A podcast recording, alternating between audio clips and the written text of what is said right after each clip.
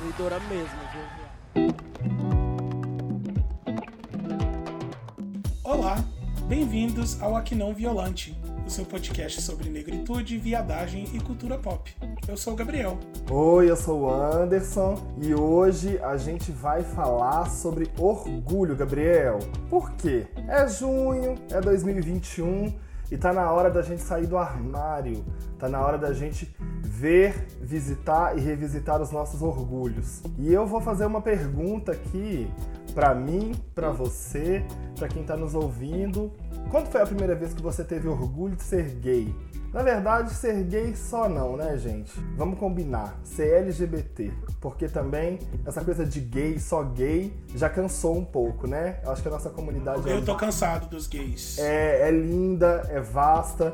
E não tem movimento LGBT sem as lésbicas, sem os bissexuais, sem as pessoas trans, não binárias, enfim, cada um como se reivindica dentro da sua liberdade de ser, né, Gabriel?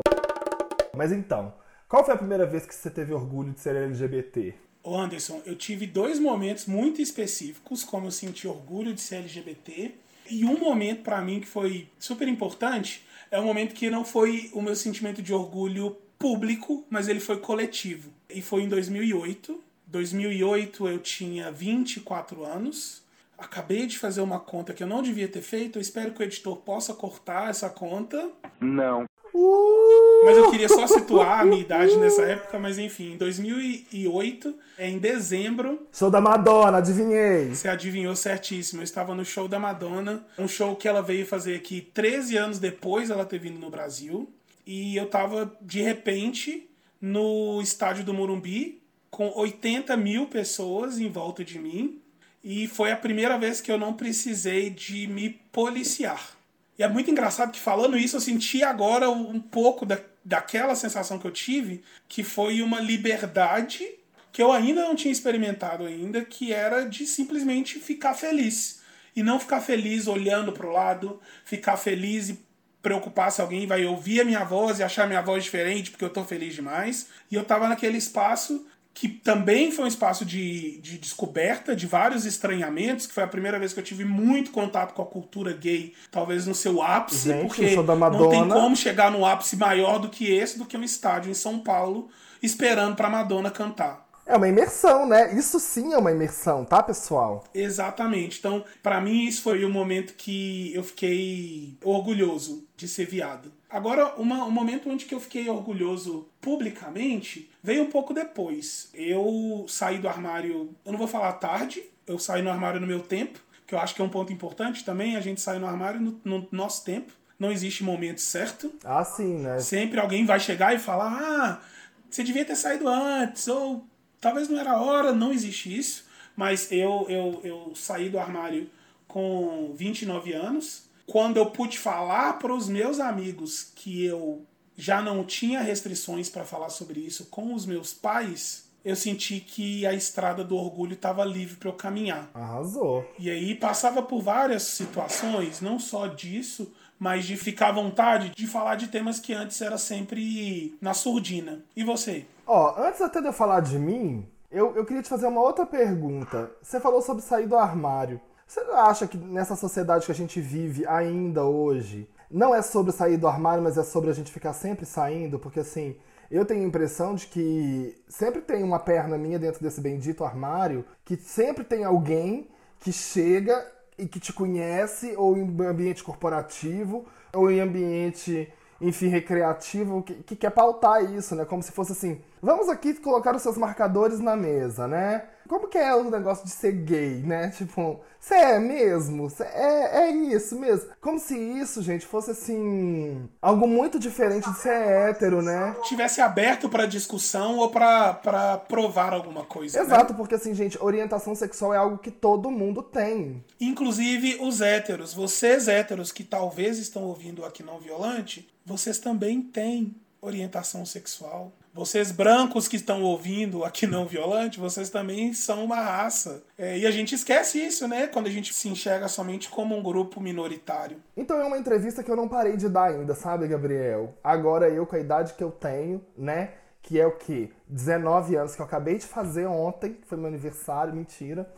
É, olha só, te respondendo, Gabriel, pra mim é, foi uma jornada assim muito interessante porque foi uma coisa que foi acontecendo aos poucos, né? Eu fui me abrindo. Eu dei muita sorte que no ambiente onde eu crescia eu tinha mais dois amigos, então a gente podia trocar sobre ser gay, né? E adolescente, depois adulto, né? E aí, à medida que a gente ia se entendendo entre a gente, aí um ia saindo do armário com a família. O meu momento de sair do armário com a minha família foi um tanto quanto desgastante, um tanto quanto sombrio, não veio numa hora legal nem para minha família, nem para mim. Foi ruim, não foi um processo gostoso, foi um processo desgastante para todo mundo, de muita tristeza, de muito estresse, de muito choro, sabe? Então assim, não foi uma coisa que foi muito legal digerida na época. Eu acho que cada um tava num rolê diferente e isso não veio legal. E assim, eu na verdade eu comecei a sentir orgulho mesmo assim é, de quem eu era, o menos diferente, quando eu fui trabalhar. Aí eu fui trabalhar numa empresa de um segmento que eu acho que assim a grande maioria da população LGBT já passou por ele, chamado call center.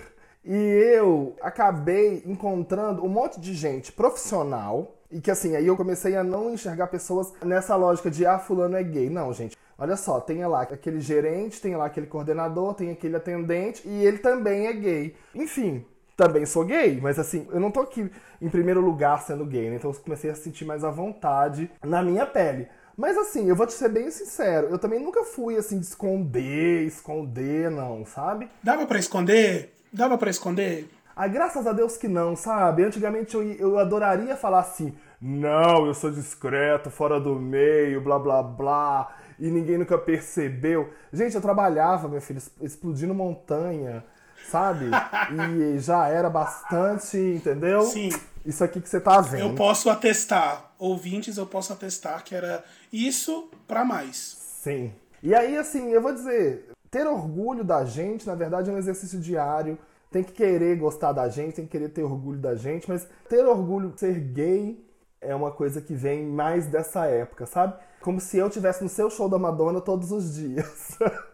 eu acho que é isso. Isso é muito engraçado, porque eu acho que é legal você falar disso, porque a gente trabalhou junto. Eu venho dessa mesma escola, mas eu tive uma experiência um pouco diferente. E acho que é legal falar dessa experiência diferente porque não existe caminho igual para todo mundo nessa jornada de se encontrar e de sentir orgulho, né? E a gente se encontrou em momentos onde que você via quão diferente era a minha jornada da sua nessa questão. Sim. Eu acho que eu tô na minha sétima empresa hoje na minha carreira profissional e é a segunda empresa que eu sou assumidamente gay desde o meu início na organização eu sempre pautei a minha jornada corporativa durante muito tempo, silenciando essa parte da minha vida e entendendo que o mercado não queria ouvir dessa parte da minha vida. Né? Entendendo que eu tinha que fazer uma entrevista de emprego e eu tinha que não falar dessa outra, dessa outra esfera. Ou talvez nem dessa outra esfera, ou da mesma esfera que compõe quem eu era. Então eu nunca falava, silenciava isso nas conversas também, no trabalho. É, obviamente, os amigos mais próximos, né? A gente sabe, a gente precisa de ter uma rede de confiança, mas quando eu falo que eu silenciava é que eu posso fazer vários episódios aqui com você falando de almoços e jantares de trabalho onde que a vida pessoal de todos os meus colegas era pauta e a minha seja por uma norma do grupo, mas também por uma contribuição minha de não entender que era o momento era silenciada, não era ouvida, não era importante. Eu acho que acontece com todo mundo, né? Assim, aconteceu também comigo, né? Assim, eu fui a pessoa sem vida pessoal em inúmeros lugares onde eu estive e talvez não só no trabalho, sabe? É isso é que é interessante. A gente sabe que para além do trabalho a gente tem outras vidas. Então assim, por exemplo, eu tive na faculdade também. E durante um período na minha faculdade, até que eu conheci umas pessoas maravilhosas que brilhavam, que batiam palma na porta da faculdade e que eu fui atrás dessas pessoas para me libertar um pouquinho, eu também ficava performando isso, sabe? A pessoa que não tem outra vida a não ser a que todo mundo consegue ver com os olhos, entendeu? É aquela coisa, né? Clandestinidade total o tempo todo e armário não é lugar para ficar, tá? Não é. Quero, quero deixar isso claro. Não mesmo. Você falou um ponto aí importante, né? Que quem é gay cresce bicha no ambiente corporativo, é, em qualquer ambiente, né? Aprende a silenciar uma parte da vida que as pessoas não veem. Mas eu também não vejo a vida do meu colega heterossexual quando ele sai do trabalho.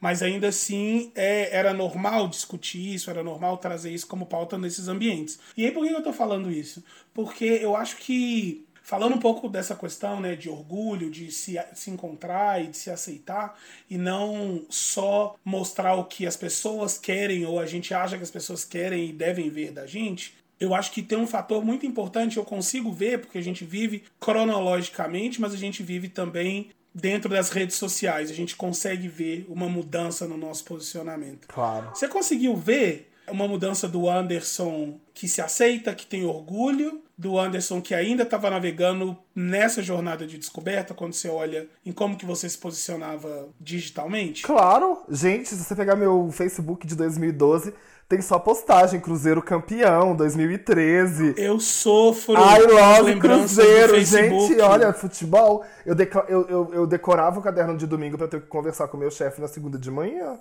Porque assim, eu não tinha condições, entendeu? Não tinha. é, era assim. Era o que eu podia fazer pra eu salvar a minha própria empregabilidade, entendeu? É o que a gente faz. sabe? Daí, Exatamente. O Anderson é mais aplicado, porque eu não estudava nada pra falar de futebol. É porque você era o chefe, né, Gabriel? Vamos colocar aqui claramente. É verdade. É, tem isso. Mas todo chefe tem chefe. Então a gente tem que lembrar disso também. Mas eu não decorava, mas eu, o meu lugar, aí olhando nas minhas lembranças, era da pessoa engraçada, extremamente sarcástica. Ah, eu também. Enfim, era o poço das piadas, mas era somente isso. E hoje eu fico muito mais confortável, não só de expressar quem eu sou, quem eu amo, quem é importante pra mim e como que me encontrar e me aceitar faz a diferença, sabe? É, E eu só quis fazer esse paralelo aqui porque como a gente se aceita tá muito ligado como a gente mostra quem a gente é. A gente não pode nem falar que é um, um adendo da nossa vida, já faz parte da vida de todo mundo essa realidade virtual que a gente vive quando a gente está conectado em redes sociais e tudo mais. Quem está ouvindo isso aqui também está super conectado como a gente. Entendi. E Gabriel, agora, já que a gente já falou sobre o nosso primeiro contato com o orgulho, é, a gente podia falar também qual que é a relação com ele, já que ele chegou, já que o orgulho chegou, já que veio aí. Qual que é a sua relação com esse orgulho, então? Como, co- o que, que, o que, que ele é pra você? Nossa, hoje o episódio tá com perguntas bem propositivas. é, ou Marília provocativas. Gabriela, beijo.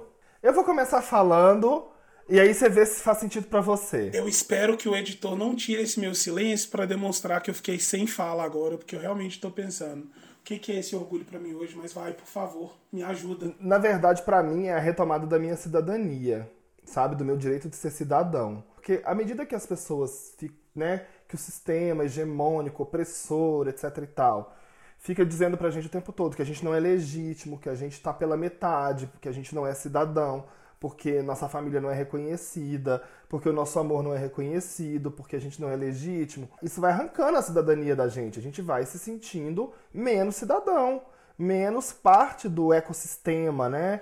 A gente só coexiste, né? A gente parece que tá ali numa relação de comensalismo praticamente, né? Todo mundo vive, a gente só tá nas migalhas. É, como se fosse um anexo indesejado, sabe? Aquela espinha amarela no rosto. odiava, odiava todas Sabe? Como se eu tivesse até aí. hoje. Pois é. E aí tá provado aí no episódio anterior que a gente não sabe fazer skincare, né? Mas deixa quieto. Estamos esperando dicas, tá, ouvintes? Por favor. Exato. Daí, é pra mim a retomada da minha cidadania, entendeu? Da minha cidadania planetária. Que, assim, a brasileira também tá aí, né, gente? Vamos reclamar, não.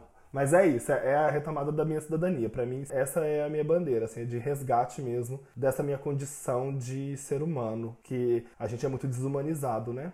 Sim, eu concordo com tudo que você falou. E pensando sobre essa ótica e também pensando um pouco desse sentimento que pra mim é super importante, o orgulho pra mim é um reforço da minha liberdade. E esse sentimento de liberdade, eu queria falar um pouco dele porque é um sentimento que eu tinha quando eu era moleque e estava em casa e era um sentimento de uma expectativa de quando que essa hora ia chegar. Então eu acabei construindo toda a minha jornada na expectativa dessa hora chegar. Da hora que eu ia poder falar disso, da hora que eu ia poder escrever e depois ter que jogar fora, mas ter que escrever para tirar de mim, porque eu não podia falar para ninguém.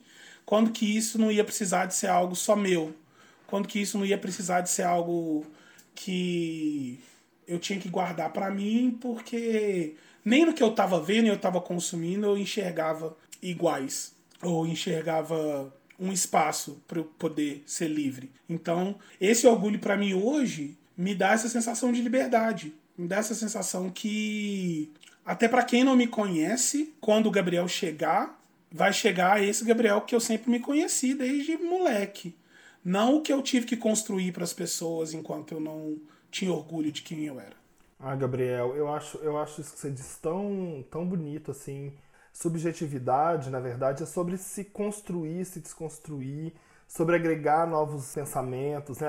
A subjetividade da gente, ela é totalmente moldável, né? A gente pode acrescentar coisas, a gente pode acrescentar mais trejeitos, a gente pode acrescentar mais gostos, a gente pode acrescentar mais desgostos, né? Enfim, é sobre isso que a gente está falando, assim, sobre essa retomada da nossa subjetividade. Peraí, essa é minha orientação sexual, sabe? É por, esse, é por essa pessoa que meu coração bate, sabe? É com essa pessoa que eu quero dormir, quero acordar, que eu quero sair pro cinema. Eu não quero sair com a, com a pessoa que disseram que eu tenho que sair só porque eu nasci com um determinado órgão sexual entre as pernas, entendeu? Quer dizer, nem, sei, nem posso falar é órgão sexual, entendeu? Um órgão biológico que serve para muitas coisas, inclusive para transar. É sobre isso, sabe? Isso é muito, muito, muito potente. E Gabriel, só pra gente não, não sair um pouquinho assim, né? Sair um pouquinho aqui o quê? Pô, o negócio do cultura pop que a gente adora, né? Eu me lembro que no início da minha adolescência estava sendo veiculada pela querida TV Globo uma novela chamada Próxima Vítima. E nessa novela tinha um casal. A primeira novela que parou o Brasil. A todo. primeira novela que parou o Brasil todo não foi a próxima vítima, foi Vale Tudo, tá? Pra descobrir quem matou Odete Reutemann. Vamos lá? Agora a gente sabe quem é o mais velho do podcast. ai, ai, ai. Eu não vou falar nada sobre isso, não, Gabriel. Ai, gente, tá. Mas aí, nessa novela tinha um casal gay. Mas que era um casal gay velado, né? Um era o André Gonçalves, se não me engano. Que eu lembro do nome deles, dos personagens. Eu não lembro do nome dos atores, não. É Sandrinho e Jefferson. Sandrinho e Jefferson. Sim. E era um casal, inclusive, interracial. Gostaria de registrar aqui. Do núcleo familiar lá do Norton Nascimento, com a Camila Pitanga, Zezé Mota, lindíssima, né? Maravilhosa, Zezé Mota. Eles faziam uma família elegantérrima, né? E, inclusive, pai dessa família, eu esqueci quem era, não sei se era o pai da Camila Pitanga na vida real, o nome do ator. Tinha esse casal, mas assim, era uma coisa que ficava tão sutil nas entrelinhas para não chocar a nossa sociedade dos anos 90, tão pura e maravilhosa a sociedade brasileira, de gente pelada domingo o dia inteiro na televisão, que assim, eu ficava olhando para aquele amor que não acontecia, para aquele beijo que não vinha, para aquela mão dada que não acontecia, para aquele toque que não existia, e aquilo me dava uma angústia tão grande, porque eu ficava pensando, gente, quando chegar a minha vez, vai ser assim? E eu posso dizer para o meu Andersonzinho lá do passado, às vezes vai, porque assim, infelizmente, o contexto que a gente está vivendo não tá tranquilo e não tá favorável. Não mesmo. A gente tá resistindo. Não tá mesmo. Mas você falou de um ponto super importante. A representação de, de um casal homoafetivo desvinculado de qualquer conexão afetiva, amorosa, epidérmica, que seja, de toque, enquanto você via os outros casais e os outros personagens com esse contato. Não, a gente via é, Alexandre Frota jogando Claudio Hannes cada abaixo na novela. A gente viu o Zé Vilk esfaqueando a cara Exatamente. dela pra todo mundo ver. E não podia ter uma mão dada de um casal gay. Exatamente. Então, assim, os gays representados na TV nos anos 90 já praticavam o isolamento social e distanciamento. Amazing. O que eles não fazem hoje, né? É, mas não pelos motivos que a gente está fazendo agora, né? Esse ponto que você falou é super importante porque eu lembro que um pouco depois de eu ter saído do armário para os meus pais, eu já estava no meu relacionamento com meu marido, a gente estava acho que com um ano, um ano e meio de namoro, eu fiquei muito emocionado de ver um casal de bichas apaixonadas andando de mãos dadas pelas ruas de Belo Horizonte. E isso foi tão forte para mim que eu consegui fazer uma coisa que eu acho que o orgulho faz com a gente, mas naquele momento que eu tava olhando para essas duas bichas na minha frente enquanto eu tava indo pro metrô, eu só enxergava elas. Eu não enxergava as pessoas em volta olhando as duas de mão dada. Eu não via as pessoas apontando. E eu acho que quando a gente se encontra e tem orgulho de ser quem a gente é, é esse sentimento. Quando eu tô de mão dada com meu marido, ou quando eu faço um carinho com meu marido, é para ele, é pra gente. Não é para quem tá olhando, não é se alguém vai chegar e vai falar alguma coisa, porque a gente tem orgulho de sentir isso e de demonstrar isso. Eu acho que crescer com essas referências, como você trouxe muito bem aí, o, o caso do Sandro e do do Jefferson, que era o André Gonçalves, e o Luiz Mendes, que era um ator que cresceu muito na época e depois, se eu não me engano, ele meio que desapareceu do pipe de atores da Globo. Eu acho que acabou reforçando, né, essa distância. Eu via o que eu queria ser, o que eu sentia que eu era com uma distância muito grande, porque o que eu conseguia ver mais próximo estava completamente diferente do que eu esperava. Era essa representação xoxa. Ah, xoxa não, Gabriel. É o que a gente tava falando, sabe? É mais do que xoxa. É assim. Xoxa, capenga, manca, anêmica, frágil, e inconsistente. Existe um casal gay, só que sem orientação sexual, você tá entendendo? Tipo assim, vocês são um casal, mas não tem casal, tá? Eu quero deixar claro que não tem casal. Mas tem. A gente quer o quê? A gente quer dar uma causada, né? Mas não dá para contar história, porque assim, essas pessoas não têm subjetividade. Essas pessoas é meia pessoa, sabe? Não importa a história delas, não importa a trajetória, não importa por que elas chegaram aqui, como elas chegaram aqui.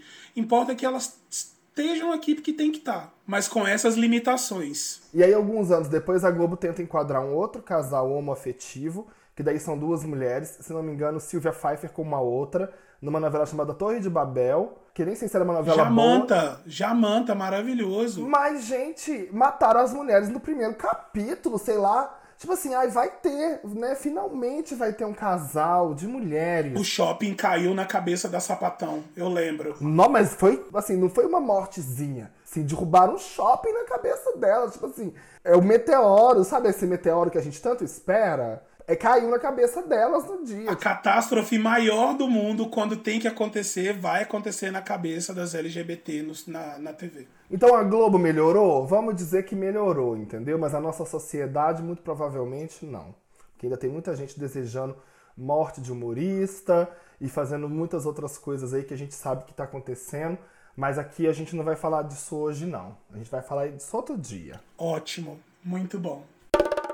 És envolvido com a causa, Gabriel? Eu acho que eu não sou envolvido tanto que eu gostaria e deveria, mas só de estar orgulhoso de quem eu sou e ter essa liberdade de navegar, eu tô envolvido na causa. Não da maneira como eu gostaria, como eu falei, a gente consegue contribuir de várias maneiras com o nosso conhecimento, a nossa experiência, para facilitar o caminho de quem está vindo depois da gente. Porque eu penso muito que é uma questão muito forte e poderosa a gente entender que o caminho que a gente está navegando é um caminho que vai ser navegado com muito mais facilidade de quem está vindo depois da gente. Eu acredito que sim. A gente, a gente tende a acreditar nisso, né? Exato. Então, para quem está aqui ouvindo o podcast e acha que a novela que fez o Brasil parar foi Avenida Brasil, e não né, a próxima vítima, ou a novela que eu já esqueci o nome, porque eu lembro da Odette Reutemann, mas eu não lembro da novela, é Vale Tudo. É essa aí. Que o Anderson falou aqui, porque ele assistiu ela toda e tem toda essa memória afetiva, pois já conseguia processar por ser mais velho.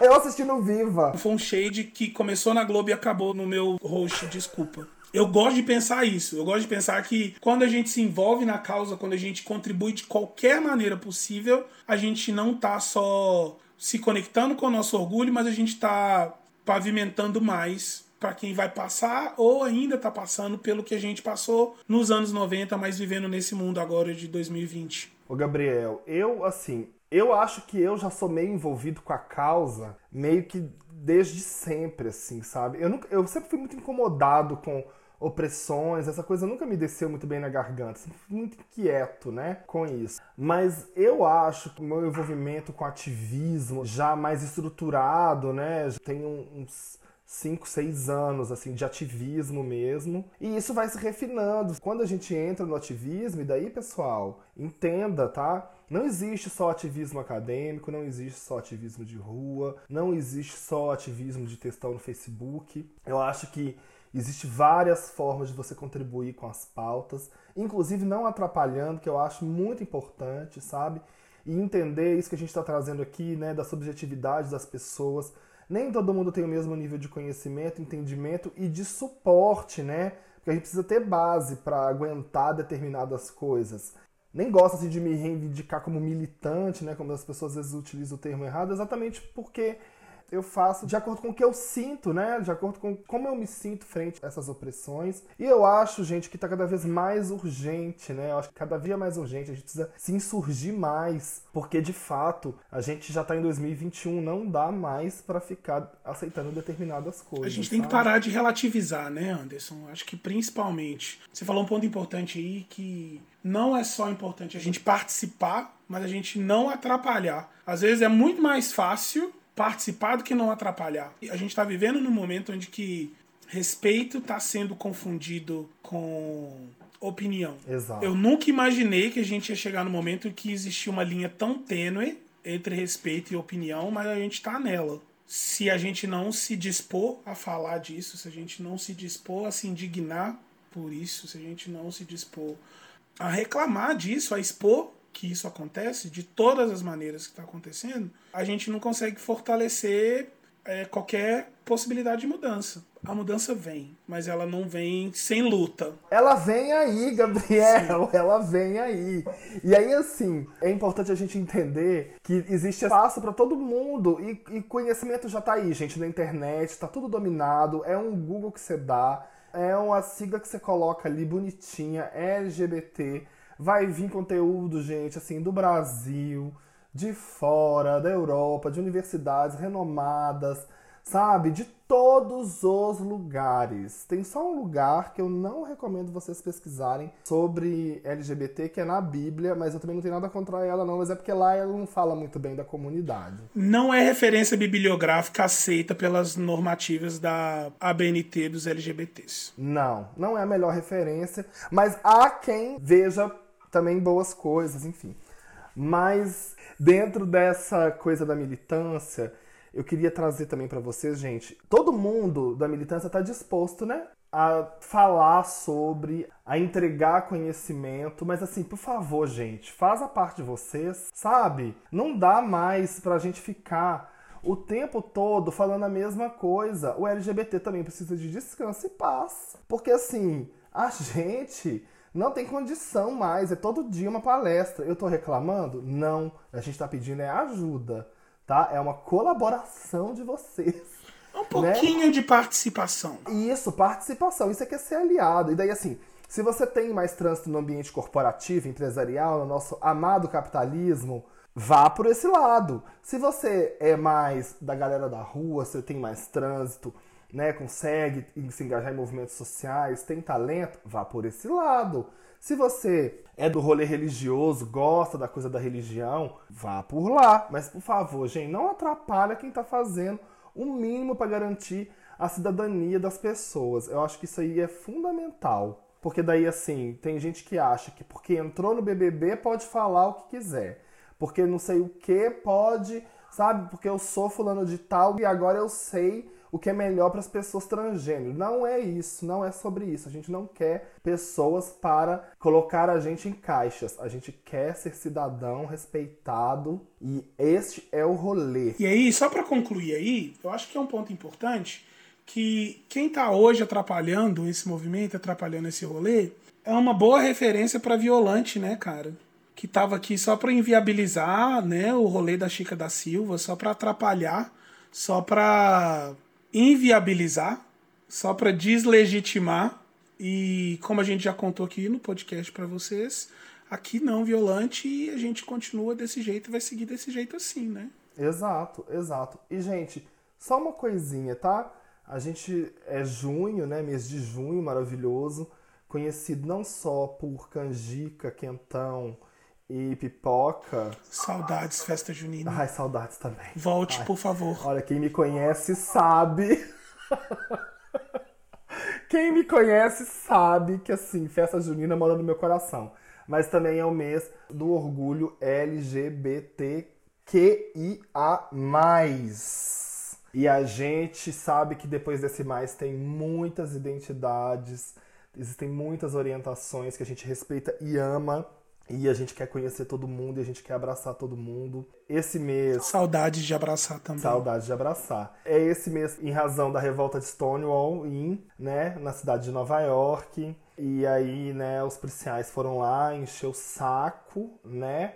E daí Marsha P. Johnson e a galera já sentou, foi o quê? Um tapa no meio da cara, porque ninguém merece. E aí começou o movimento, né, gente? Eu não vou ficar aqui dando aula de história, como eu disse, vocês podem ir no Google, mas assim, basicamente foi esse momento lindo.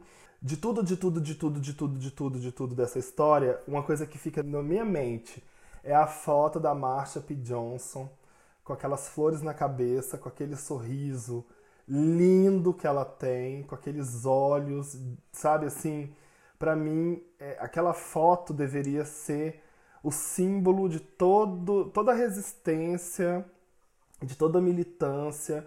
Eu acho que ela tinha que ganhar cada vez mais visibilidade sempre, porque assim é muito importante que a gente entenda que a luta não está centrada apenas na existência dos homens gays. Ainda bem que não. É, são muitas letrinhas e a gente quer todas com cidadania, com direito a ser, a amar, a viver nesse mundo com segurança, com acesso à saúde e tudo que faz uma pessoa ser cidadã. Então, assim, vamos curtir. Posso incluir algumas coisas aí? Disco novo da Rihanna, eu acho que, assim, não existe cidadania que sustente esse tempo todo que a gente tá sem o disco novo da Rihanna. Ah, eu concordo. Viola Davis em novas séries da Shonda Rhimes, porque eu acho que essa combinação aí não pode parar só em How to Get Away with Murder. De acordo. E mais um show da Madonna no Brasil, para eu poder ter essa lembrança de novo de como é que foi lá em 2008. Eu acho que isso aí é o que a gente precisa também. É, eu acho assim, o show da Madonna eu precisava muito ir em um, pelo menos, porque eu não fui em nenhum, porque nesse show que você disse que se sentiu orgulhoso, era pra eu estar do seu lado, mas eu tava formando no dia, sabe? Numa faculdade que eu fiz maravilhosa.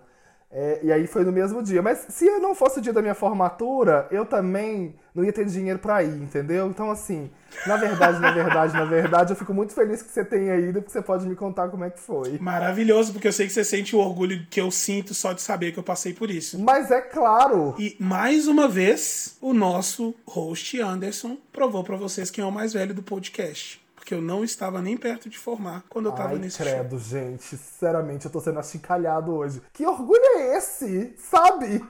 Gente, eu tô sendo achicalhado no meu podcast. Mas assim, Gabriel, eu acho que esse mês é para ser vivenciado com todas as cores, né, que ele tem. E também com canjica, né, gente? Só não vai fazer aglomeração. Mas assim, faz canjica, faz pipoca, faz quentão para quem é de quentão, vinho quente para quem é de vinho quente. Pula fogueira ioiô, pula fogueira iaiá. Olha a cobra, é mentira. Gente, eu, eu, já quero, eu já quero um episódio do Anderson contando das quadrilhas que ele dançou na festa junina enquanto ele crescia. Eu acho que é importante. Ai, amigo, a primeira eu já desmaiei, entendeu? Eu não vou nem te contar. Já desmaiei porque, assim, pessoa ansiosa foi dançar a primeira quadrilha e desmaiou. Mas, assim. Meu Deus, eu acho que tem que ser o próximo episódio. Não tem como mais. Todo mundo vai querer saber disso. Não, eu desmaiei, não vou contar. É uma cena. Não, não vou contar. E aí, deixa eu, deixa eu falar com você. Gente, é de cor, é de canjica, mas também é de luta, por favor, tá? Sem atrapalhar, sem viabilizar, sem deslegitimar. Sem dar uma de violante aí no nosso rolê, por favor. Exato. Viu, não curtiu, passa pro próximo, next, entendeu? Mas sempre lembrando, respeito é bom e todo mundo gosta. E a gente tem orgulho de quem a gente é, inclusive desse podcast. E a gente tem orgulho de todo mundo que tá ouvindo a gente. Muito obrigado e a gente se vê no próximo episódio. A gente se vê no próximo episódio. Um beijo pra todo mundo. Aqui não, Violante. Aqui não. Aqui não.